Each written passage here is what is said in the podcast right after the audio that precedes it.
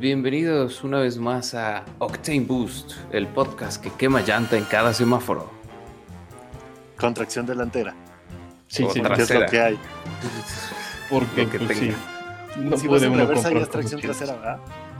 Técnicamente sí. Y dirección trasera también. Wow. Esa dirección no la tiene ni Obama. No. Eh, si usted tiene oídos, eh, ya pudo escuchar que en- me acompañan como siempre Mauricio Benito y Jordi Vidal. ¿Cómo están amigos?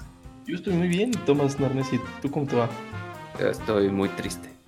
Dime, ¿qué te causa tanta tristeza esta semana? Yo estoy Eh, más triste. que yo estoy muy triste porque Jordi está muy triste. No puedo Oh, por Dios. tristeza. Amigos, ayúdenme. ¿Cuál es la causa de tus penas, Jordi? Platícanos. Este es un espacio seguro.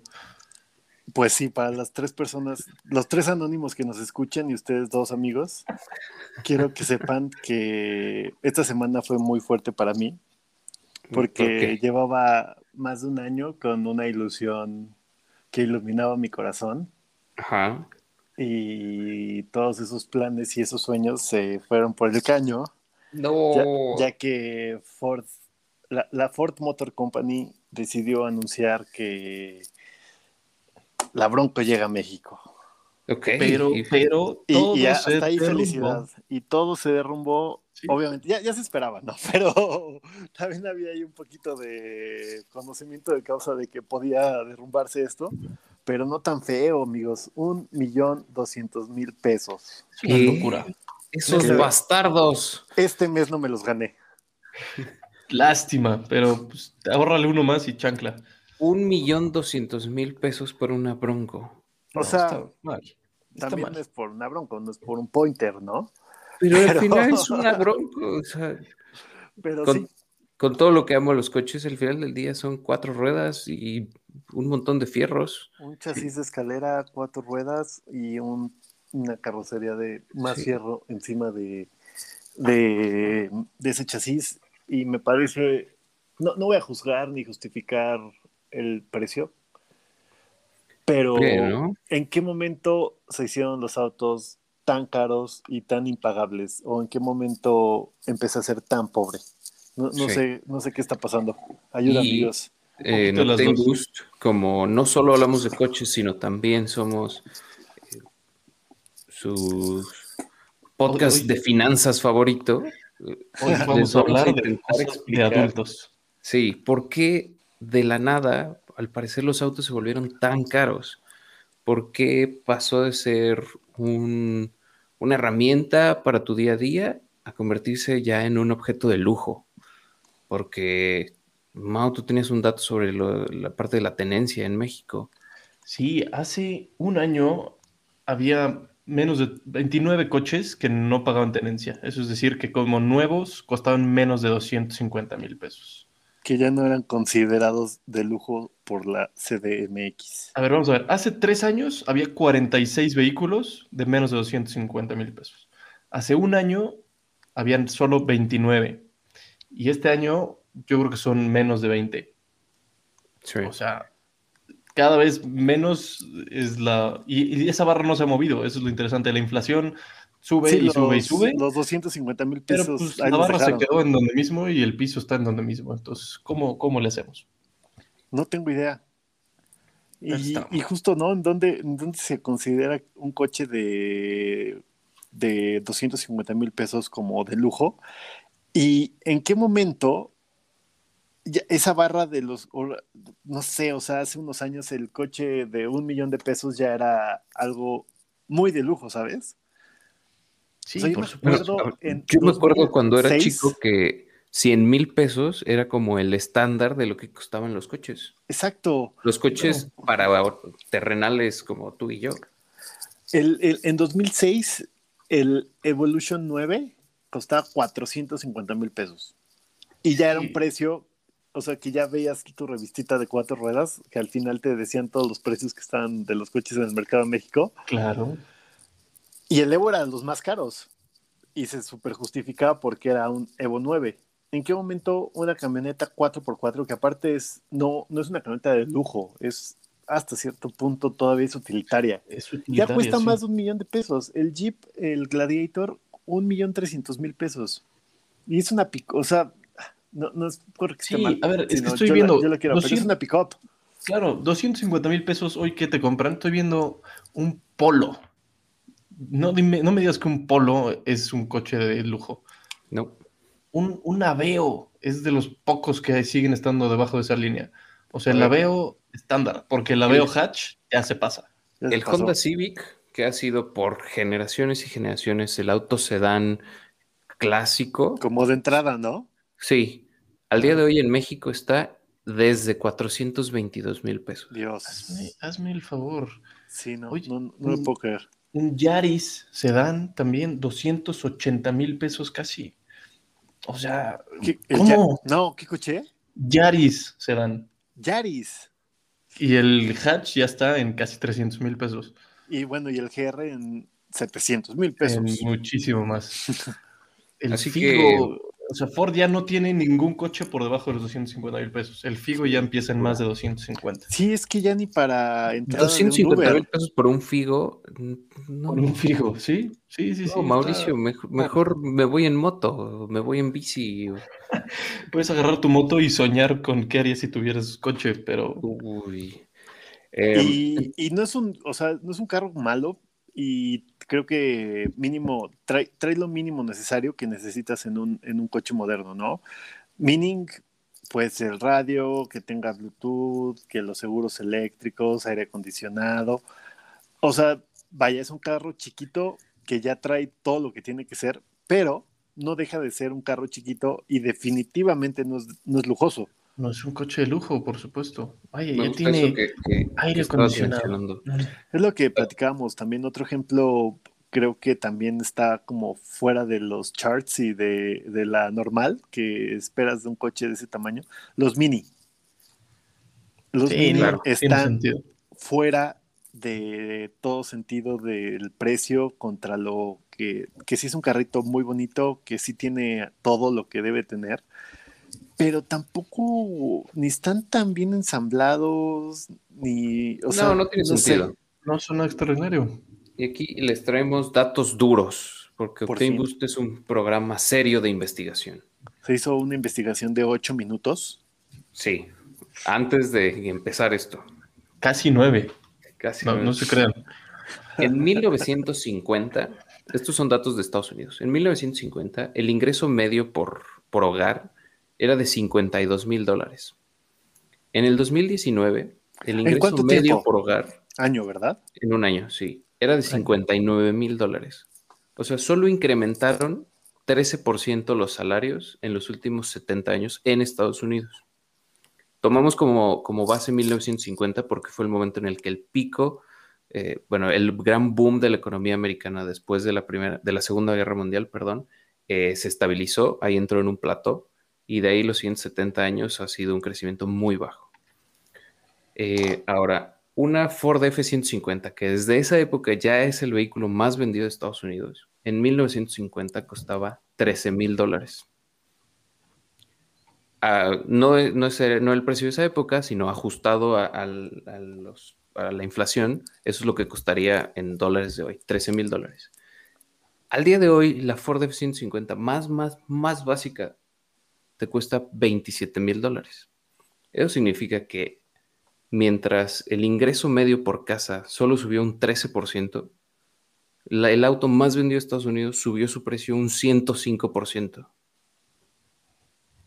¿Qué pasó ahí? ¿En qué momento 100%. lo que decíamos pasó de ser un- una herramienta, un algo más que tenías, a tener que gastar la mitad de tu ingreso anual en un coche? Sí, no tiene sentido. O sea, es que deja, ahora sí se vuelve un lujo y ya no cualquiera puede tener una camioneta porque, porque ¿Pero funciona. qué y sucedió? ya- ¿Los autos se volvieron muy caros o los salarios no subieron Yo creo que es difícil las al dos. hacer, ritmo? es que yo creo que es difícil hacer un coche por menos. O sea, realmente la tecnología y la investigación te puede dar este, materiales más baratos, puedes encontrar por dónde bajarle peso, por dónde bajarle costo. Pero pues el piso de el mínimo que necesitas para hacer un coche en, en materiales, en kilos de acero y de aluminio y, y número de tornillos, está difícil bajar de más. Entonces, No, claro, Hace ¿y sabes 70 qué? años los autos no tenían aire acondicionado, no tenían descansabrazos, no tenían radio, no tenían frenos ABS, no tenían eh, tenían de cuero. cuatro ruedas. Claro, entonces si lo tomas ahí, todo, todo ese incremento de contenido que te están vendiendo, quizá que haya duplicado su precio, pues sí te están dando el doble de auto. Yo creo que sí, si te vas al sentido estricto de lo que es en su, mom- en su estado más simple, pues no deja de ser lo mismo, ¿no? Es un coche. es que ya esperas, como cliente ya esperas ese estándar. Entonces, pues y ya. también, también la otra, Hoy- hay muchos estándares de seguridad que uno ignora, que se tienen que cumplir sí o sí, y no te los puedes pasar por el arco de triunfo, o que ni siquiera existían. Y también creo que un factor grande es la cantidad de competencia que hay ahora, en cuestión de Pero eso debería de bajar los precios. Mm, Sí, pero regresas al punto en el que hacer el coche cuesta mucho. Mm, Pero por economías de, de- de Estado, entre más gente esté haciendo los chips, el mismo operador de chips se los vende a todos y cada uno se los vende más baratos. Y luego ya yo- no hay chips estoy para con- Yo nadie. estoy con Tomás. Sí, no, pero me refiero, ya no hay chips y ya no puedes hacer coche. yo lo que estoy viendo Sí. es que, pues hoy, al día de hoy, te están dando más del doble de coche, te cuesta el doble, pero no estás ganando el doble. Entonces, Sí, como, no sé si más bien Sí, por supuesto, es un todos tema somos más pobres. Y eso me hace aún económico. más triste. Claro, o sea, y, y que cada vez más, porque estás viviendo el salario mínimo, pero si te vas del otro lado de la gráfica, pues Claro. el, el gap entre el mínimo y pues el güey más rico del mundo, Están mucho más. hoy el güey más rico del mundo es mucho más rico que era, este, no sé, en 1950, ¿quién habrá sido? Warren Buffett todavía estaba en la prepa, pero bueno. Ajá. Pero vaya, yo creo que sí va por ahí como que en dónde se está quedando todo el dinero de esas que sí se tiene que estar O creando. quizá- pues. En contrapunto de lo que estaba diciendo hace ratito, si no hubiera tanta competencia, imagínate dónde estaríamos. Claro. Claro, Y terrible. también hace, Quizá hace no ha 70 podido años, ¿qué porcentaje de la población tenía un auto? Sí, No eran creo muchos. que, creo que irnos 70 años es exagerado, pero si nos vamos a hace 20 años, 2000 creo que hay una línea de tiempo un poquito más trazable y aún así los coches Vamos son a mucho más caros. ¿Cantidad que- de autos vendidos en, ¿qué te gusta, 1990? Ponle 99 2000. Órale, en el 2000. Porque es cuando ganó Vicente Fox Uf, y es mi año favorito. Hasta que se te hizo que ganara el pan. Sí, sí, sí. Mientras llenen aquí el espacio, mientras yo busco. Mientras yo puedo hablarles de, aparte de hablar de los coches de, de pues, gama súper baja, o sea, ¿qué coche, como decía Jordi, que, que hay como un Evo que quisieras el día de hoy? O sea, un, un deportivo barato, si quisieras comprar, no sé, se me ocurre... Un BRZ. No, espérate, ya tengo abierta la página del 370Z. El Nissan 370Z empieza en 850 mil pesos. Y, y no tiene los 700 caballos que tiene un Charger. Un Charger empieza en millón y medio de pesos. O sea, ¿cómo crees que un coche deportivo ya está así de inalcanzable? Es que ese era el precio hace 20 años de un 911. O sea, un 911 estaba en el millón de pesos. Sí, Y era un coche de un millón de pesos. ¿Estás de acuerdo que era, como, era- como estándar, que un 911 fuera la barrera del millón de pesos, tenía todo el sentido del mundo? Y Sí, ahora, ¿en qué momento un Jeep Wrangler cuesta un millón y un Charger Challenger un millón doscientos? Hoy el Challenger más barato que puedes comprar con el V6 que tienen haciéndolo desde hace 20 años con 300 caballitos, ya cuesta 800 mil pesos casi. O sea, Claro. ya, ya no hay el American Muscle que es el poder para las masas y eh, que puede Claro. cualquiera comprar porque es súper alcanzable. Pues no, o sea, y ahorita no hemos visto coches europeos. Este, Sí, no, ya un Mercedes, BMW, el segmento premium, que era rayando el millón de pesos, todos ya están arriba o ya pegándole a los dos. Yo creo que el M2 ya está en los 2 millones de pesos. ¿Qué, qué se supone que hagamos nosotros los mortales? ¿Y qué pasó? Entonces, la, la respuesta de todo esto, ¿en qué momento ocurrió eso? ¿no? ¿En qué momento cerramos los ojos y los coches fueron demasiado caros? Híjole, yo creo que... Yo pues, creo que sí es- somos más pobres. Somos más pobres y la inflación está cañón y O sea, deberíamos de ganar más. baratos. Sí. Deberíamos de ganar más, pero pues Y esa, toda tu lana la tiene el señor Jeff Bezos. y esa, sí, sí, sí. Él él es de los culpables en los, de los que se lleva mi dinero. Ajá. Yo quiero, quiero que se lo quede Henry Ford, pero no, no, no se dejan. Pero no se ponen las pilas. Sí, no, no, no me dan chance, ni tantito, ni, oye, un, un parito. Sí, llévate esta bronquito en medio millón de varos. No, no pasa nada. Qué feos que sean así.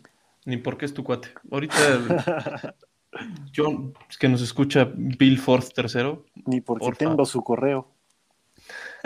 O sea, sí, sí lo tienes, pero dudo que te animes a mandarle un correo. reclamando que la bronca está muy cara, que no me alcanza. Pero sí, ti- definitivamente tiene sentido y creo que justo este tema de los coches como que van hacia un lado y hacia el otro, ¿no? Sí se están haciendo más caros porque sí son más coches, sí tienen más cosas, sí tienen más tecnología, tienen más desarrollo y todo eso cuesta. También esa es Todo. otra. ¿Qué tantas cosas tienen innecesarias los coches hoy en día? Este, Bolsas no de aire. Bol- bolsas de aire, vaya. Estoy viendo una página que dice como las 10 cosas más innecesarias en los coches. Y pues vaya, sí. El, el espejo retrovisor que lo puedes mover con un motorcito eléctrico. Hay Mercedes que en vez de tener nada más moverlo con la manita, tiene una perilla abajo. y O, entonces te o sensor ¿Cómo, que cómo para qué necesitas eso en la vida? O que tienen la pantallita fotocromática que en el momento en el que percibe Sí, luz, eh, Hazme el favor, ¿para qué? cuando con Ahí el problema es que hay gente que lo pague. puedes moverlo. Sí, Sí, claro. Pero Las, llévate a lo más sencillo, que sí, ¿qué más, qué más, qué más puedes las borrarle? cajas PDK, este, doble clutch y cosas así súper veloces. Que si le preguntas a alguien una entusiasta que manual. quiera manejar, claro, Una cajita manual lo va a seguir haciendo perfecto toda su vida. creo que esos nada más los ponen por emisiones, porque entonces pueden tener a lo mejor una caja de 8 velocidades y entonces hacer muchos cambios muy cortitos y el consumo de gasolina baja. yo creo que va más por, por el poder decir que, o sea, por los bragging rights de que hace cambios en .00014 segundos y ya es más rápido que lo que parpadeas. Y Yo. Sí, Que- o sea, sí es muy tonto sí, llevarlo al extremo. Las puertas del coche que se cierran automáticas. la No, cajuela como- y sí. que llega como que el- la emparejas y solita el motor eléctrico lo cierra. ¿Por? Algo que es muy de appearance y no es personal, Mau, pero los wheels, los, los rines, que de repente tengas unos rines eh, forjados en tu Mustang, pues, igual nunca lo vas a lo vas a aprovechar. Sí, por supuesto. Y son cosas que te suben el precio miles de O dólares de carbón, como y el que los ves para la foto, como el Shelby, que son, es un opcional de 30 mil dólares. ¿Quién tiene 30 mil dólares para gastar en un juego de rines nuevos? Sí, es un absurdo. ¿Y cuál Sí. es el- la ganancia en Mejor eso? con ese dinero te compras un GTI y el Mustang y ya tienes dos coches. Pero Sí, aún sí, así sí, creo sí. que se agradece ese tipo de features. No sé, igual uno no lo puede pagar, pero creo que se agradece que se empuje el desarrollo de la ingeniería también hacia ese sentido, ¿no? O sea, ¿cuándo te ibas a imaginar poder ver unos rines de fibra de carbón en un Mustang? Sí, Si pero son es que exclusivos de un Koenigsegg.